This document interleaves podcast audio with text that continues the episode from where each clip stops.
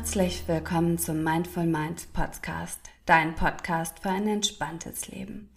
Ich bin Sunita Ehlers, Yogalehrerin, Ayurveda-Beraterin und Ausbilderin aus Hamburg und ich freue mich wie wahnsinnig, jetzt mit dir durchzustarten in ein entspanntes, glückliches Wohlfühlleben.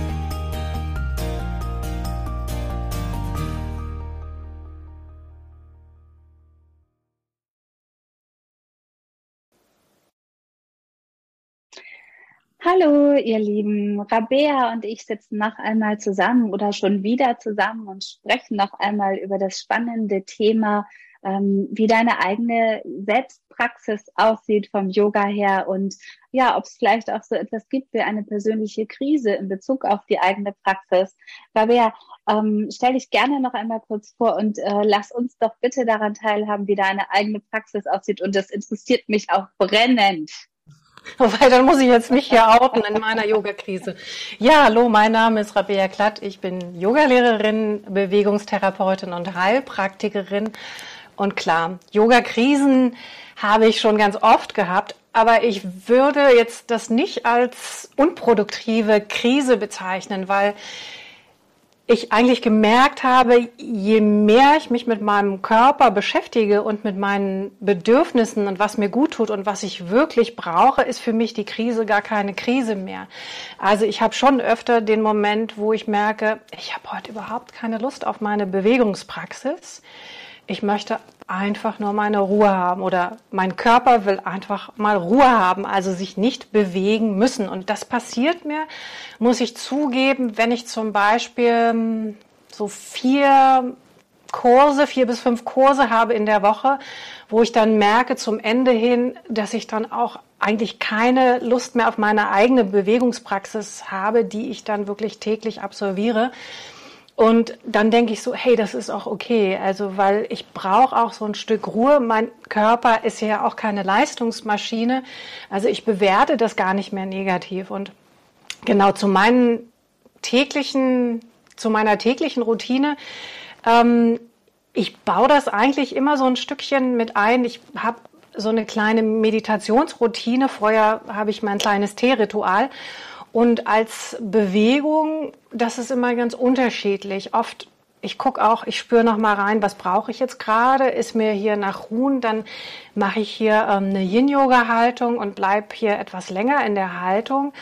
Oder ich merke, mir ist jetzt mal gerade nach Auspowern, dann gehe ich halt ins Stehen und ich komme ja auch aus dem Qigong, dann mache ich halt, ähm, je nachdem, wenn ich was Kraftvolles brauche, einfach was in der hohen Hocke, Yoga, Haltungen, Sequenzen oder ich mache Qigong-Übungen, die eher so ein bisschen sanfter, ruhiger sind oder ich merke, nee, ich brauche gerade mal was, wo ich auf dem Boden mich bewegen kann, wo ich diesen Support habe von der Erde, aber trotzdem noch so ein Stückchen Beweglichkeit hier äh, mitnehmen kann. Und dann mache ich halt das und da gucke ich, also ich habe eine feste Zeit, die steht dafür zur Verfügung. Und wenn ich diese Zeit nicht ganz fülle, dann ist es auch manchmal so, dass ich sage, okay, jetzt gehe ich ins Shavasana oder ich nehme mir die Tennisbälle, lege die unter bestimmte Punkte nochmal drunter oder in bestimmten Bereichen an und gehe dann nochmal zum Abschluss in eine Yin-Yoga-Haltung. Also das ist so grob gesagt, das, wie, wie es bei mir ist.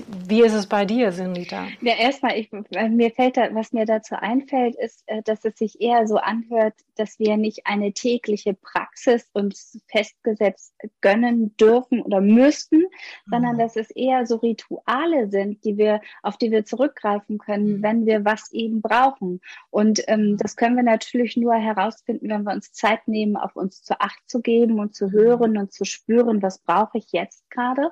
Und dann aus so einem bunten Potpourri zu greifen, mhm. mal ist es vielleicht das Teeritual, mal ist es vielleicht die Tennisbälle, mal ist es vielleicht eine schnelle oder eine langsame oder Shavasana wirklich einfach aus diesem bunten Bereich das rauszugreifen, was wir gerade brauchen. Es geht, glaube ich, eher wirklich um so Routinen sich zu schaffen, die in der jeweiligen Situation gut tun. Und genau das handhabe ich nämlich auch. Und ähm, manchmal ist es wirklich, dass ich mich auspowern möchte. Dann mache ich ganz, ganz gerne Yoga mit äh, AirPods drin und lauter Musik und äh, verbinde das ein bisschen mit dem Nia, mit dem Tanzen. Mhm. Oft ist es aber auch, und gerade auch wenn ich selbst gestresst bin oder wenn viel im Außen passiert, ist es einfach nur mal Restorative Yoga, dass ich mhm. wirklich 20 Minuten im Shavasana liege und hinterher kein schlechtes Gewissen habe und sage, oh, jetzt habe ich heute gar nicht praktiziert und mein Körper vielleicht nicht bewegt. Ähm, mhm. ich habe aber dennoch Yoga gemacht oder ich habe dennoch einfach mein Ritual mir gegönnt, was ich in dem Moment gerade brauchte. Und das ist manchmal eben die Stille wirklich mhm. komplett mhm. und manchmal ist es Bewegung. Ich glaube, was wichtig ist, dass wir kein schlechtes Gewissen haben, wenn wir eben auf uns Acht geben. Oder kennst du dieses schlechte Gewissen haben? Wenn ja, diese Verurteilung, bewegen? ne? Genau. Ja, deswegen fand ich das ganz schön, wie du das erklärt hast. Dieses, wirklich auf die eigenen Bedürfnisse zu achten, dann, wenn die erfüllt sind, dann habe ich ja wirklich ein inneres erfülltes Gefühl, wie, wie soll, ich weiß nicht, wie ich es sagen soll, aber weil äh, für mich ist ja als Yogalehrerin Yoga tätig zu sein, also ich will nicht, dass das ein Beruf ist. Ich bringe mich ja als Person mit und da bringe ich auch meine Neugierde, meine Lust, mein, meine Freude an der Bewegung mit rein. Und da merke ich, muss ich auch, also das, da sage ich jetzt mal, muss, muss ich auch hier meine Grenzen und Bedürfnisse lernen wahrzunehmen. Also, dass ich wirklich gucke, was brauche ich hier, weil ich möchte mich gerne bei Laune halten. Ich mache jetzt mal so, weil ähm, ja, wir, wir sind ja nicht Menschen, die auf Autopilot laufen und wir wollen das ja auch nicht als, als Bürojob. Also ich gehe da rein, mache mein Ding und dann gehe ich wieder raus. Das wollen wir ja, also ich denke mal, von vielen meiner Kolleginnen und Kollegen weiß ich das. So wollen wir ja nicht arbeiten. Wir, wir bringen ja unseren Enthusiasmus mit und ja. für mich, ich weiß, bei dir ist es auch so, ist es ja so ein persönlicher Entwicklungsweg oder ein persönlicher Teil von einem und den bringen wir auch mit und den gilt es auch wertzuschätzen, ne, indem wir unsere Bedürfnisse auch an, anerkennen. Ich sage, äh, oder das ist, passt zu dem, was ich meinen Teilnehmern in den Ausbildungen immer mitteile.